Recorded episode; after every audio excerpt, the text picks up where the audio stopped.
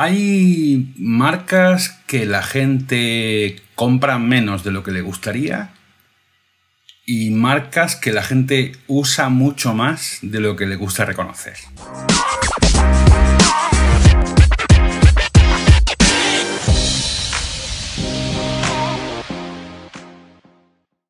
Y vamos a hablar de Facebook. Eh, mi nombre es Gustavo Entrala y estoy haciendo, voy a hacer una serie de vídeos eh, llamados Aprendiendo de las Big Tech, em, en los que voy a analizar a fondo las grandes compañías tecnológicas que operan ahora mismo en el mundo. ¿Por qué hago estos vídeos? Primero porque la tecnología está cambiando todos los sectores, con lo cual eh, trabajes en el sector en el que trabajes en un momento dado, si no ha ocurrido ya la disrupción tecnológica va a ocurrir. En segundo lugar, porque estas compañías operan con una mentalidad que yo llamo digital mindset, que es distinta y que es un modo de hacer gestión que me parece que es interesante para cualquier profesional. Y en tercer lugar, creo que es importante acercarse a las Big Tech para entender eh, cuestiones relativas a la estrategia de las empresas, ¿no? o sea, para aprender a pensar a nivel estratégico. Facebook, Facebook, Facebook, una compañía muy criticada, una compañía que afronta en este momento un clima social, político y de reputación, digamos que hostil. Eh, y no solamente diría que Facebook está afrontando un clima hostil, sino que las empresas de redes sociales en general tienen ahora una, están viviendo una crisis de imagen vinculada a procesos políticos, elecciones, eh, el impacto que tiene en los adolescentes, eh, se habla también de adicciones, eh, en fin, hay un sinfín ¿no? de cuestiones eh, que generan sentido crítico por parte de la opinión pública en este momento, cuando se habla de las redes sociales. Pero yo me hago una pregunta, me pregunto, ¿está afectando esta percepción negativa sobre las redes sociales al negocio de Facebook y al uso que la gente hace de Facebook, de Instagram, de WhatsApp y de los otros productos que tiene esta compañía? Y en segundo lugar, cuando una empresa afronta una crisis de reputación como la que afrontó Facebook eh, hace cuatro años con el deslice que hubo de datos, la filtración de datos personales, que luego estuvo vinculada con la campaña de Donald Trump, em, ¿cómo se hace frente a tanta presión? Eh, presión social, presión de la opinión pública, presión de legisladores. Pues en el vídeo de hoy vamos a aprender cómo Facebook lo está haciendo. Luego, la gente también habla mucho del valor de los datos. O sea, como que yo soy, eh, en realidad no soy el cliente de Facebook, sino que soy el producto. Y lo que Facebook eh, comercializa, por tanto, son mis datos. Bueno, pero ¿cuánto valen esos datos? ¿Hay algo en la información pública que ofrece Facebook que nos permita saber cuánto vale un usuario de Facebook o cuánto vale un usuario de Instagram? Pues también vamos a responder hoy a esa pregunta. ¿Y cómo afronta Facebook la competencia? Porque la tecnología es un entorno muy dinámico en el que aparecen propuestas nuevas constantemente. En el caso de las redes sociales, pensemos solamente eh, en el último año ha surgido una competencia muy fuerte por parte de TikTok, una empresa China de origen, y por parte de Clubhouse, que es una red social en la cual la gente está teniendo conversaciones de voz. ¿Qué hace Facebook cuando recibe input sobre eh, redes emergentes que pueden robarle tiempo de atención por parte de sus usuarios? Em, más preguntas que nos hacemos, ¿no? ¿Por qué ahora Facebook ha entrado en una especie de guerra con Apple y Apple con Facebook? ¿Qué está pasando ahí?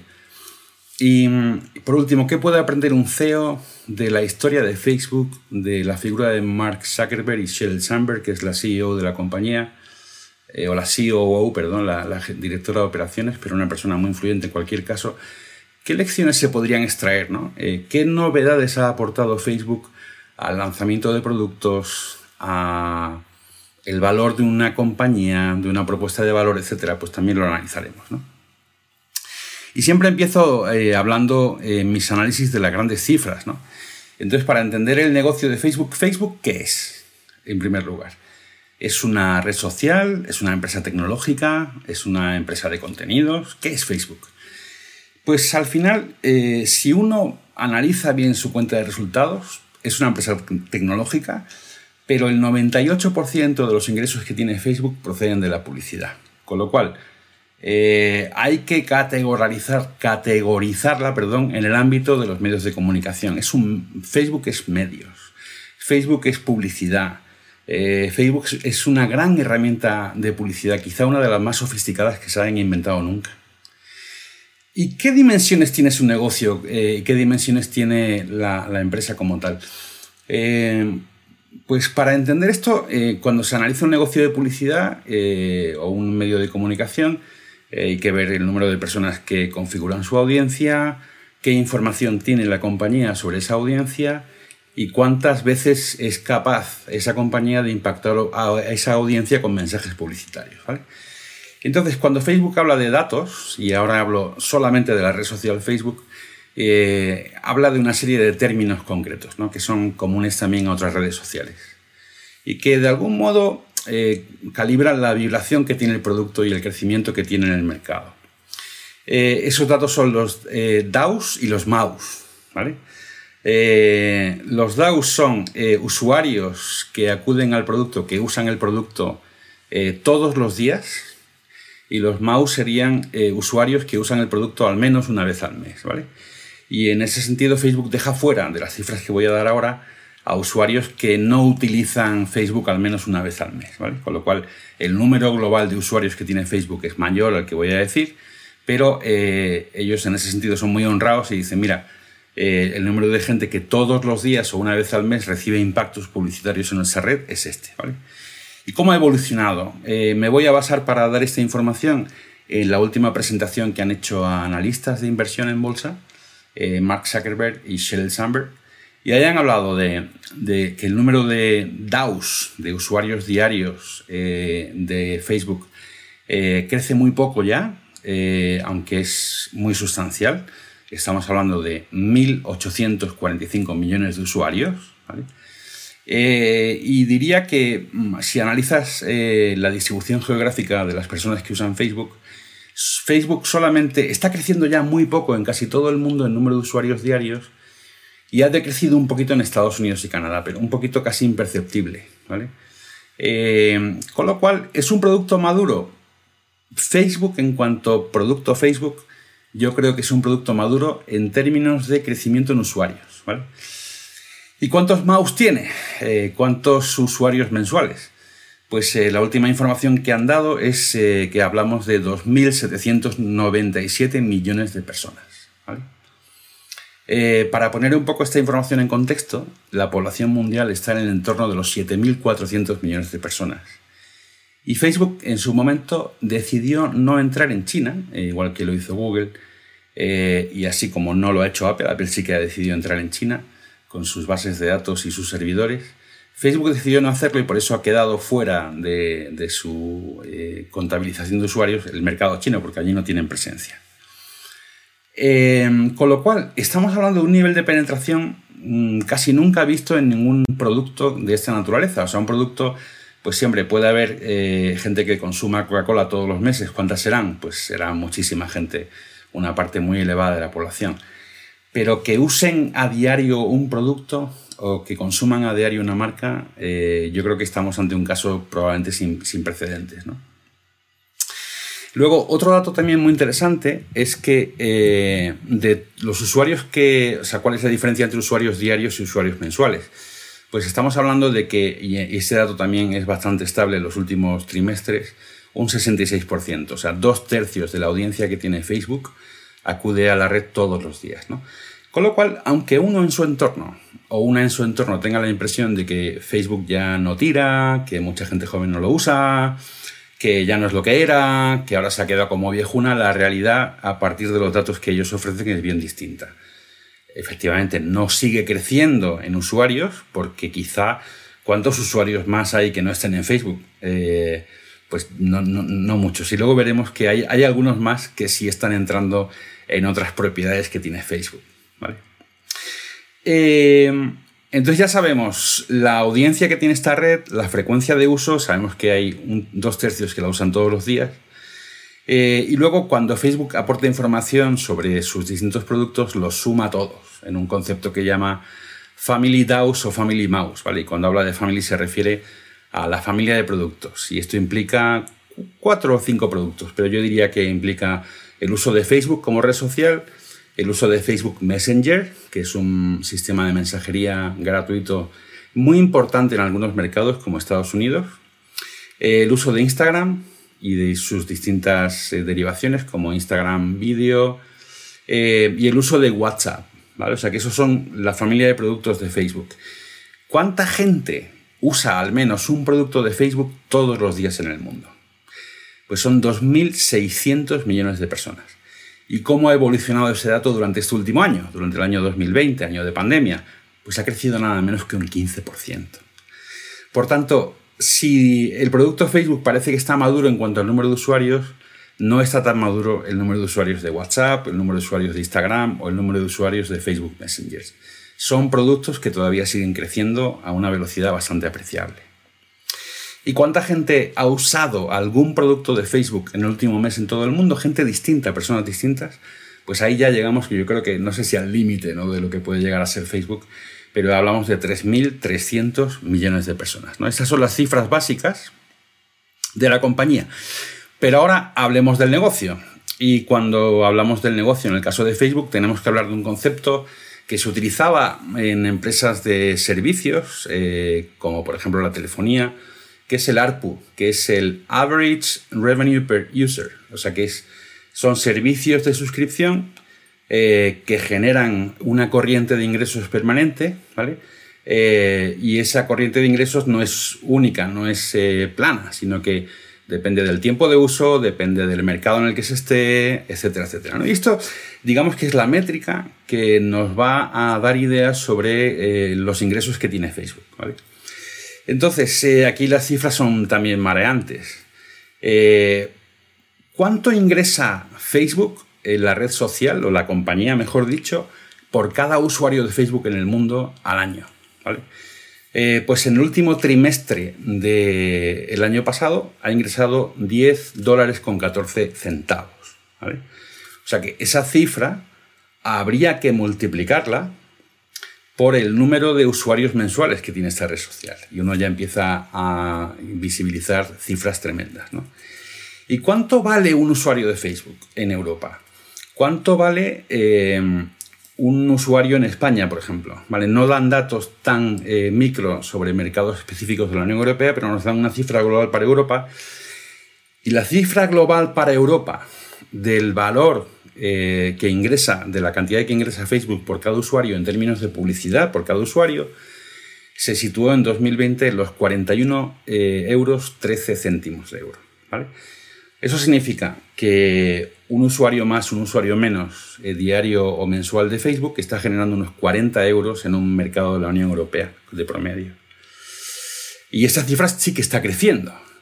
Por eso es engañoso pensar que el negocio de Facebook se ha moderado en su crecimiento, porque eh, a través de nuevos formatos publicitarios como las stories, la compañía sigue creciendo en impresiones de publicidad, que es como se llama el número de impactos que se provocan, y en, el precio de esas impresiones. Eh, y esto nos da, por tanto, una idea de, bueno, del valor que tenemos nosotros para Facebook, que tiene cada usuario para Facebook, cada usuaria. Pero claro, eh, eso ha sido en un año. Pero hay que tener en cuenta que esa cifra de 40 euros por año viene creciendo en los últimos años y va a seguir creciendo. Con lo cual, si medimos el valor en vida de un usuario de Facebook que lleve 5 o que vaya a estar 10 años más, pues empiezan ya a ser cifras considerables, ¿no? O sea que mm, depende un poco, si por ejemplo, si tú dijeras, vale, ¿cuánto, si Facebook vendiera a los usuarios que tiene a una empresa como Google, por ejemplo, como Apple, ¿cuánto pagarían eh, estas compañías por ese usuario? Pues una cifra bastante más elevada de los 40 euros. Habría que hablar de múltiplos de esos 40 euros. Eh, y en ese cuadro que muestro aquí ahora veis el crecimiento que ha tenido la compañía en sus ingresos durante este año. Vale, está muy por encima de los 80.000 millones de dólares y la valoración bursátil de la compañía en este momento está en torno a los 700.000 millones de dólares. O sea que es un negocio muy bollante. Que además, al ser un negocio publicitario cuyos costes son fundamentalmente eh, los costes de los servidores, los costes de la investigación y el desarrollo de producto, el software en general tiene unos márgenes muy buenos. ¿eh? En el caso de Facebook hablamos de unos márgenes que están en el entorno del 33 y el 46%. O sea que es una compañía muy rentable, un negocio que va estupendamente bien y que eh, va a seguir creciendo en los próximos años. ¿Cuál es el modelo de negocio de, Facebook? Pues como digo, está basado fundamentalmente en la publicidad, que es donde ellos obtienen un porcentaje elevadísimo de sus ingresos, en torno a 84, 85 mil millones de dólares el año pasado, pero tiene una división mm, quizá un poco menos conocida, que es una división de hardware, eh, en la que Mark Zuckerberg tiene mucha ilusión, porque eh, él aspira a que el sistema operativo de la nueva forma de computación, que va a ser, según él, la realidad virtual o la realidad aumentada, él aspira a que el dueño del sistema operativo de ese entorno, de esos entornos ambientales, sea Facebook. Eh, como decíamos antes en, el caso de la publicidad, eh, ¿cómo está yendo el tema? Eh, la publicidad, en el caso de Facebook, se basa en, imprimir anuncios, como en publicar anuncios en tu feed y en mi feed de Instagram o de Facebook, que son anuncios personalizados y que son anuncios, pueden ser anuncios de una imagen, un formulario de compra o un evento, por ejemplo, puede ser un post también, o sea, Facebook, eh, digamos que cuando incorporó a las marcas a su red social, eh, primero daba mucha visibilidad a, los artículos que publicaban las marcas y luego fue reduciendo la visibilidad para hacer monetizar la atención de los usuarios, ¿no? O sea, de tal manera que Facebook ha ido cobrando eh, cada vez más a las marcas para que lo que hacen las marcas en las redes sociales se vea por parte de los consumidores que se han suscrito a, esas marcas. Entonces, el, gran valor que tiene la publicidad en redes sociales, y en el caso concreto de Facebook, es eh, los datos. O sea, la cantidad de tomas de datos que hace esta compañía sobre nuestro comportamiento, sobre nuestras relaciones, eh, sobre cosas que hacemos en Facebook y fuera de Facebook. Y luego veremos cómo eh, esa acumulación de datos que le permiten ofrecer una publicidad muy segmentada, eh, como casi no se ha visto hasta ahora en, la historia, provoca que esté en guerra con Apple, por ejemplo, porque Apple quiere no facilitar tanto las cosas a Facebook. ¿no? Ahí hay una guerra de, entre grandes compañías tecnológicas que luego explicaré. Y, entonces, ¿cómo es posible que en un año que en general para la publicidad en todo el mundo no ha sido bueno, como ha sido el año 2020, eh, Facebook haya tenido esos crecimientos tan espectaculares, sobre todo a final de año pasado. Pues ese crecimiento obedece fundamentalmente al desarrollo del comercio electrónico. Eh, Facebook tiene en este momento 200 eh, millones de anunciantes. Y esto para quienes venimos del mundo analógico en el que la capacidad de anunciarse en televisión, era limitada porque requería mucho dinero, eh, que nos hablen de una empresa que tiene 200 millones de clientes que son anunciantes es espectacular, ¿no? ¿Y cómo lo han logrado? Pues lo han logrado eh, primero con esa información eh, que van captando de lo que los usuarios hacen y de sus preferencias. Y en segundo lugar, una cosa que hizo muy bien, muy bien, muy bien Facebook en su día fue un servicio de autoservicio de la publicidad, de tal manera que eh, no hace falta que una persona, una empresa eh, contrate la publicidad en Facebook a otra compañía, que es lo que suele ocurrir, que hay una intermediación en la compra de televisión o de radio o de prensa. Facebook ofreció muy pronto un servicio self-service para que las propias pymes eh, pudieran hacer, su, yo restaurantes, bares, tiendas, pudieran hacer su propia compra de publicidad directamente. Y en eso fue muy revolucionaria y hizo un gran trabajo. Entonces, eh, el, último informe a anunciantes, perdón, a, inversores de la compañía viene a decirnos que han tenido un crecimiento muy grande porque se están enfocando mucho al comercio electrónico y el comercio electrónico, como sabéis, ha experimentado crecimientos exponenciales durante el año pasado en todo el mundo. Y eso se está notando mucho también en la fisonomía de los productos de Facebook. Estamos viendo cómo incorporan tiendas a Instagram, cómo incorporan tiendas a Facebook, cómo incorporan a los negocios a WhatsApp. Eh, y un dato que dieron que me pareció bastante impresionante durante la presentación de resultados fue que cada día eh, en WhatsApp se envían 175 millones de mensajes en todo el mundo a empresas. Entonces, sí, y luego veremos como un objetivo estratégico de la compañía en este momento es conseguir que cada tienda, cada negocio tenga un frontal, tenga una pequeña tienda dentro de alguna propiedad de Facebook. Eh, ¿Y cómo está yendo, decía, el negocio publicitario? Pues mirad, está yendo, eh, aquí enseño un gráfico hecho por Ben Thompson, que es un analista de tecnología al que sigo mucho, eh, en el que hace, veis que la, el, eje de, los usuarios diarios es Esos son crecimientos, lo que estáis viendo aquí, y el eje de los usuarios diarios. Eh, veis que mm, bueno, los crecimientos cada vez son menores, como os decía al principio. Eh, veis también cómo eh, ha variado en el tiempo el crecimiento del número de anuncios, del número de veces que se, imprime un anuncio para esos usuarios. Y veis también el dato del precio de los anuncios. Entonces, en, en, torno al año 2018, Facebook vio como su inventario de publicidad llegaba a un punto de equilibrio difícil eh, porque había una cierta saturación y los eh, usuarios empezaban a notar una cierta saturación en el servicio. Pero este aquí que descubrieron las stories que estaba haciendo ya Snapchat y lo que hicieron fue copiarlo dentro de Instagram, adoptar ese formato de stories, luego lo han hecho todas las demás. O sea, en esto no penséis que Facebook es el malo de la película, todos se copian muchísimo. Y las stories han sido un gran negocio para Facebook pero ha tardado un poco en cuajar entre los anunciantes, ¿no? Porque digamos que en el uso de las stories, que ahora es predominante en el caso de Instagram respecto al feed de noticias, eh, pues ha sido una realidad en la que el consumidor ha ido muy por delante de, los anunciantes, ¿no? Pero ya estamos viendo cómo esa subida de precio que se está experimentando es consecuencia de que cada vez hay más anunciantes pujando, eh, porque la venta de publicidad en Facebook se hace a través de pujas, por un inventario que cada vez es menor, ¿vale? Entonces ese crecimiento de precio que veis en este gráfico, pues quizá no sea una buena noticia para Facebook porque empieza a evidenciar que hay ya eh, menos inventario disponible, más peleas de los anunciantes por comprar ese inventario y esto nos proyecta un futuro en el que Facebook tendrá que seguir inventándose fórmulas de publicidad para poder ofrecer más espacio a sus anunciantes. Em, con lo cual el negocio sigue yendo estupendamente, el negocio publicitario tiene mucho potencial de crecimiento eh, las stories han sido un éxito espectacular. Y luego la, segunda línea de negocio de, Facebook eh, son eh, dispositivos de hardware. ¿vale? Esto que veis aquí es el Oculus Quest 2 que salió en el verano, después del verano pasado, y son unas gafas de realidad virtual eh, y este es un capricho de un capricho empresarial que ha tenido Mark Zuckerberg. Él cree que la siguiente gran ola en la computación va a ser la realidad aumentada y la realidad virtual y Facebook está apostando mucho por eso. Compró eh, la empresa Oculus que fue desarrollada por un chaval de 19 años que tiene una historia increíble. Y, bueno, eh, y es la base sobre la cual ellos quieren crear ese sistema operativo de la computación que es inmersiva, ¿no? o sea, que nos rodea eh, en nuestra vida cotidiana.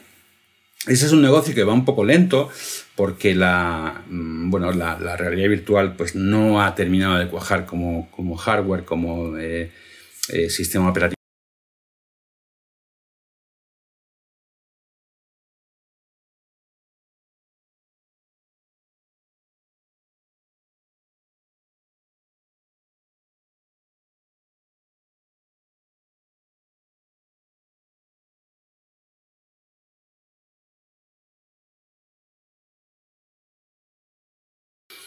Pero eh, Facebook dice que el primer producto de los que ha lanzado Oculus, que realmente tiene la vocación de ser un producto mainstream, o sea, un producto comprado por mucha gente, es el Quest 2. ¿eh?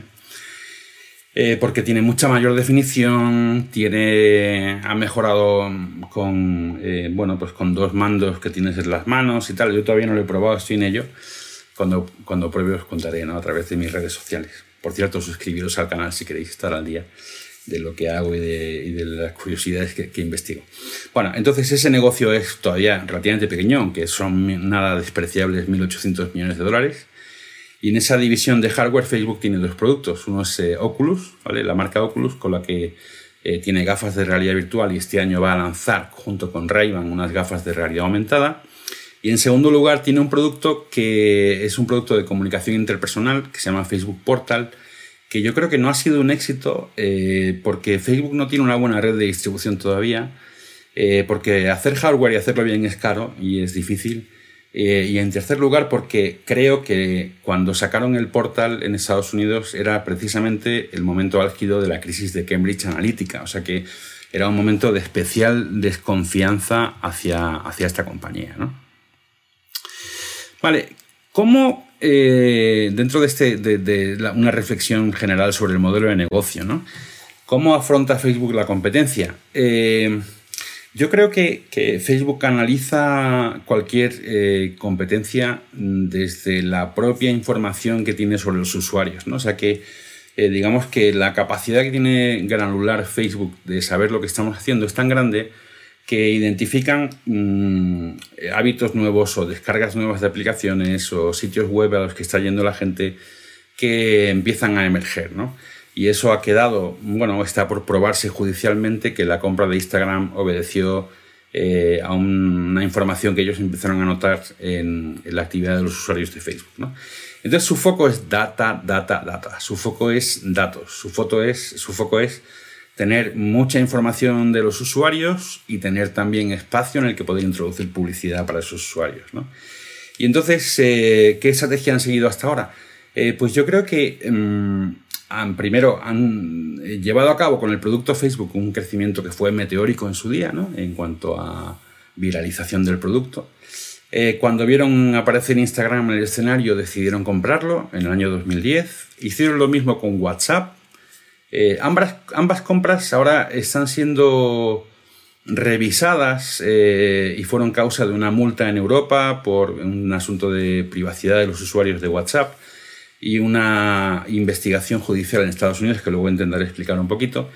Pero la idea es que Facebook eh, cualquier oportunidad que ve que puede ser complementaria con su oferta de servicios para captar más información, lo ve como una, tanto como una oportunidad como como una amenaza, ¿no? Y por eso compró Instagram, compró WhatsApp.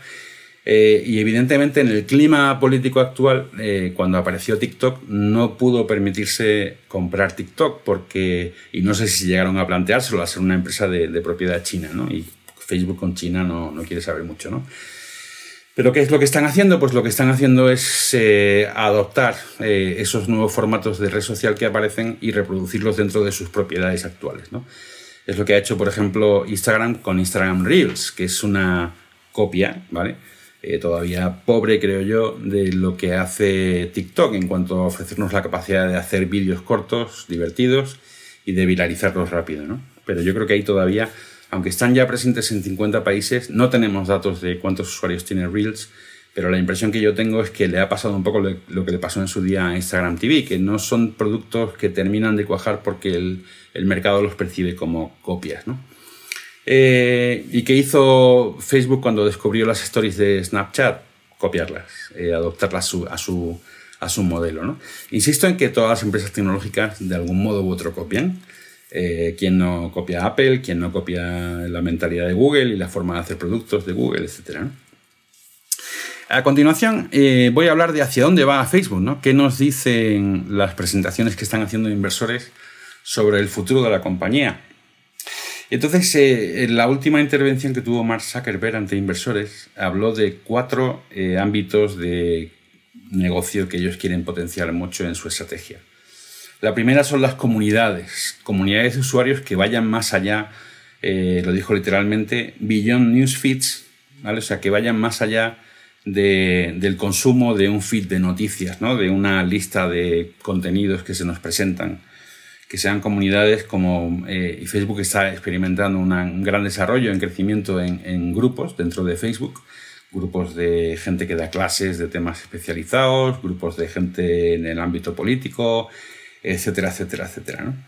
Eh, luego, en ese sentido también, eh, Facebook es consciente de que necesita purificar, entre comillas, su, oferta de producto porque ha recibido, mm, bueno, eh, está muy cuestionado su criterio a la hora de eliminar determinados grupos o a la hora de potenciar la confrontación política en algunos países. O sea que una, una cosa que dijo Mark Zuckerberg en la presentación de resultados es que Facebook es consciente de que hay un clima de confrontación eh, a nivel político e ideológico en el mundo y que ellos pueden jugar un cierto papel a la hora de reducir la temperatura de la conversación. Y habló en concreto, eh, cosa que, a mí me impresionó bastante, ¿no? Eh, para que nos hagamos idea de, la escala que tienen los problemas que afrontan estas compañías. dijo que durante el mes de septiembre del año pasado, en 2020, justo antes de las elecciones en Estados Unidos, Facebook eliminó un millón de grupos eh, donde se hacía exaltación de la violencia o donde había lenguaje de odio, etc. Un millón de grupos. ¿vale? Eh, Y dijo muy claramente eh, en la presentación de, resultados que Facebook va a modificar o está modificando ya el algoritmo para que los usuarios de todo el mundo vean y consuman menos contenido político en Facebook. Cosa que es interesante, porque todo, yo al menos tengo la percepción de que cuando uno entra en Facebook, en Instagram muchísimo menos, ¿no? porque me parece una red mm, menos seria, menos, mucho más eh, eh, eh, estilística o mucho más estética ¿no? que Facebook. En Facebook hay, es un poco como Twitter en algún sentido. ¿no? Bueno, pues él dice que van a reducir el contenido del algoritmo, la información que nos da o los comentarios que nos da sobre política. Y también explicó que no es fácil, no es fácil ahí establecer un equilibrio. ¿no? O sea, él cree que lo que genera más controversia y lo que agita un poco a las poblaciones y a los ciudadanos es el contenido político, que se ha convertido en, una lucha por eh, intereses eh, los cuales si no estoy de acuerdo contigo, pues te elimino de mi cuenta, ¿no? O te elimino de como amigo, etc. El caso es que ahí es, tienen un trabajo pendiente. Eh, luego, el segundo ámbito de competencia en el que ellos están muy trabajando intensamente es, la mensajería privada. Y dijo Zuckerberg en la presentación que hace tiempo, y yo creo que lo hemos percibido todos, el nivel de actividad y de mm, compartir contenidos a través de grupos privados, por ejemplo en WhatsApp, ha crecido mucho más que la propia red social Twitter o la propia red social Facebook o Instagram, ¿vale? O sea que es verdad que eh, yo percibo, al menos de modo intuitivo, que la gente más joven cada vez publica menos eh, y que la gente más joven también se comunica mucho más a través de los sistemas de mensajería privados de las redes sociales. Em, luego, el tercer ámbito en el que van a trabajar mucho es el social commerce, o sea que esta es una tendencia para apuntarse, yo creo, esté uno en la empresa en la que esté y en el sector en el que esté. Eh, o sea que eh, tienen esa idea de crear una tienda, de facilitar que las pymes puedan crear sus propias tiendas dentro de Facebook, dentro de Instagram, dentro de WhatsApp. Eh, y ahí hay mucho upside para la compañía, mucho potencial de crecimiento, obviamente, ¿no? Y el cuarto, la cuarta prioridad estratégica que manifestó Zuckerberg en su presentación es el hardware, ¿vale? Es Oculus y es Facebook Portal. Yo creo que ahí todavía estamos un poquito lejos de ver un producto masivo que, que tenga éxito, ¿vale? O sea que vamos a ver cómo Apple lanza gafas de realidad aumentada entre este año y el que viene, probablemente. Vamos a ver cómo Facebook lanza unas gafas de realidad aumentada con la ayuda de Ray-Ban durante este año y con la distribución de Luxótica. Y, o sea, creo que va a haber mucha oferta de producto, pero creo que en esto estoy con, con Cathy Booth, que es la, directora de Ark Invest, un lugar y un, eh, un equipo de investigación que recomiendo también seguir mucho.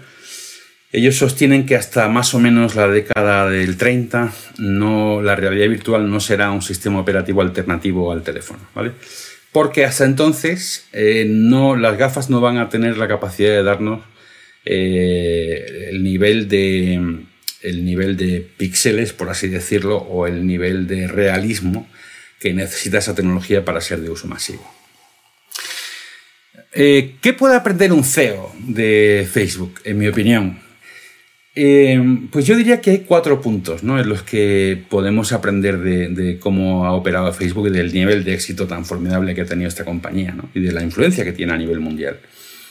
La primera lección creo que es la teoría de la agregación. ¿Y esto qué es? Eh, la teoría de la agregación eh, es un modo nuevo de pensar en términos de, de, cómo funcionan los negocios y cómo aportan valor a los negocios. Y la teoría de la agregación eh, el usuario, por así decirlo, es el que aporta el contenido.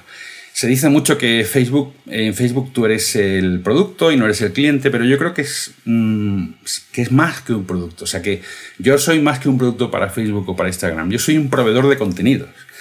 O sea que el capital, el valor que tiene la red social, eh, lo aporta el contenido que yo publico y las relaciones que tengo, ¿no?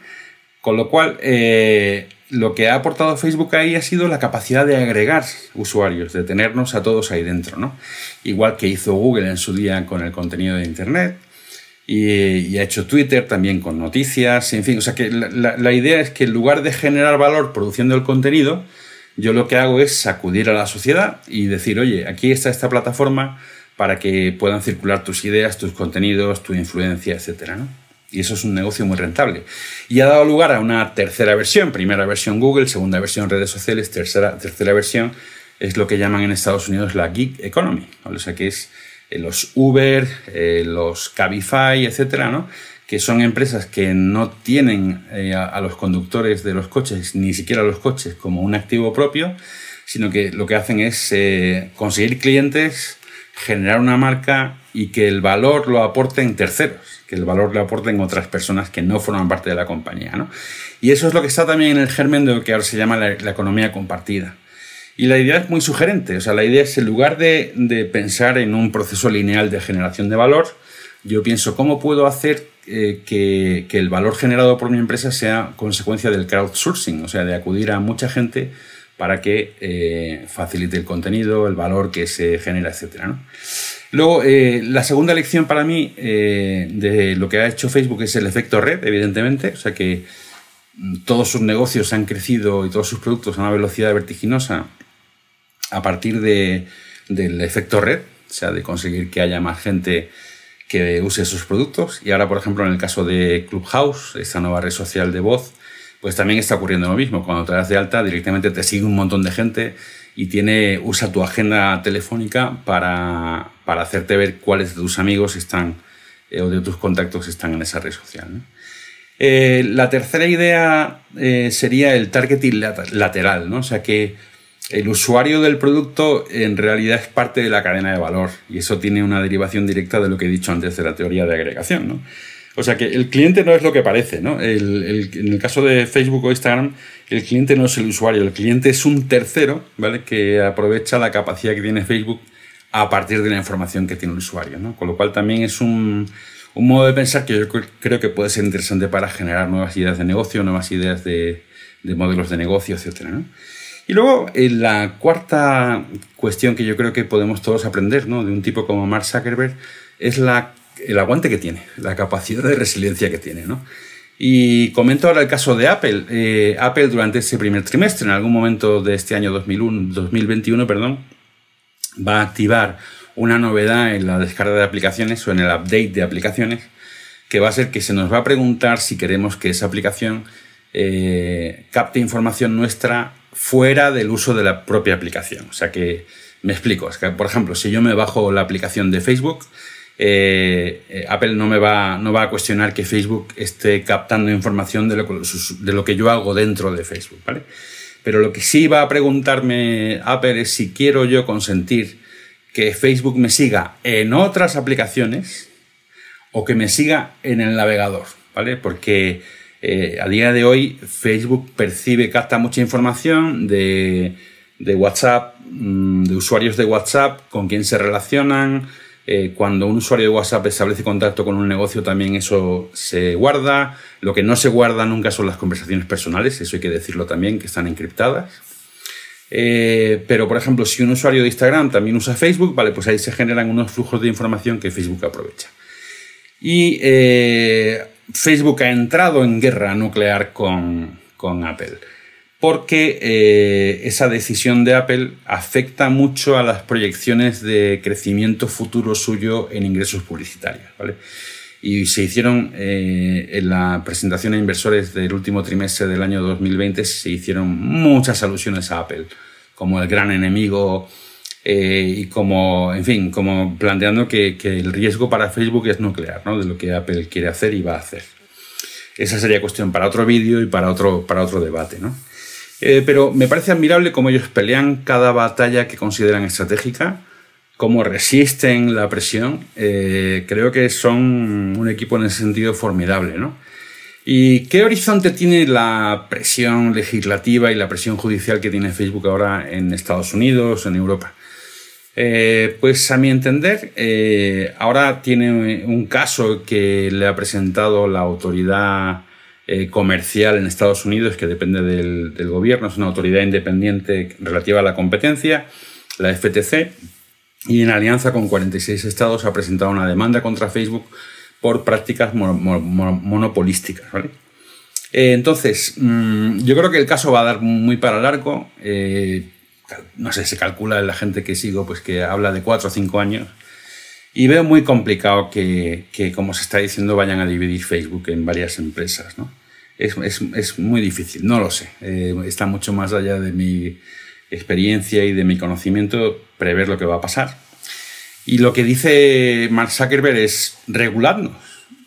O sea, él evidentemente se ha dado cuenta de que es mucha la responsabilidad que tiene Facebook a nivel social y a nivel términos de opinión pública y de problemas muy reales, ¿no? Eh, que pueden acabar afectando a personas concretas. Y él dice, oye, reguladnos. O sea, que, en fin, parece una invitación muy clara a, bueno, pues a que Facebook se pueda centrar en su negocio y deje de estar tan preocupado por cuestiones que quizá no, no tienen que ver con su operativa diaria. En fin, es una gran historia, una gran compañía, una, mm, una historia de éxito que pasará seguramente a los anales de la historia también es un producto que usamos la mitad de la población del mundo, eh, lo cual tiene un mérito impresionante. Y es una compañía a la que seguís, desde luego. Muchas gracias y si queréis suscribiros al canal, eh, voy a seguir hablando en profundidad sobre las Big Tech. Un saludo y mis mejores deseos para el día de hoy. Chao.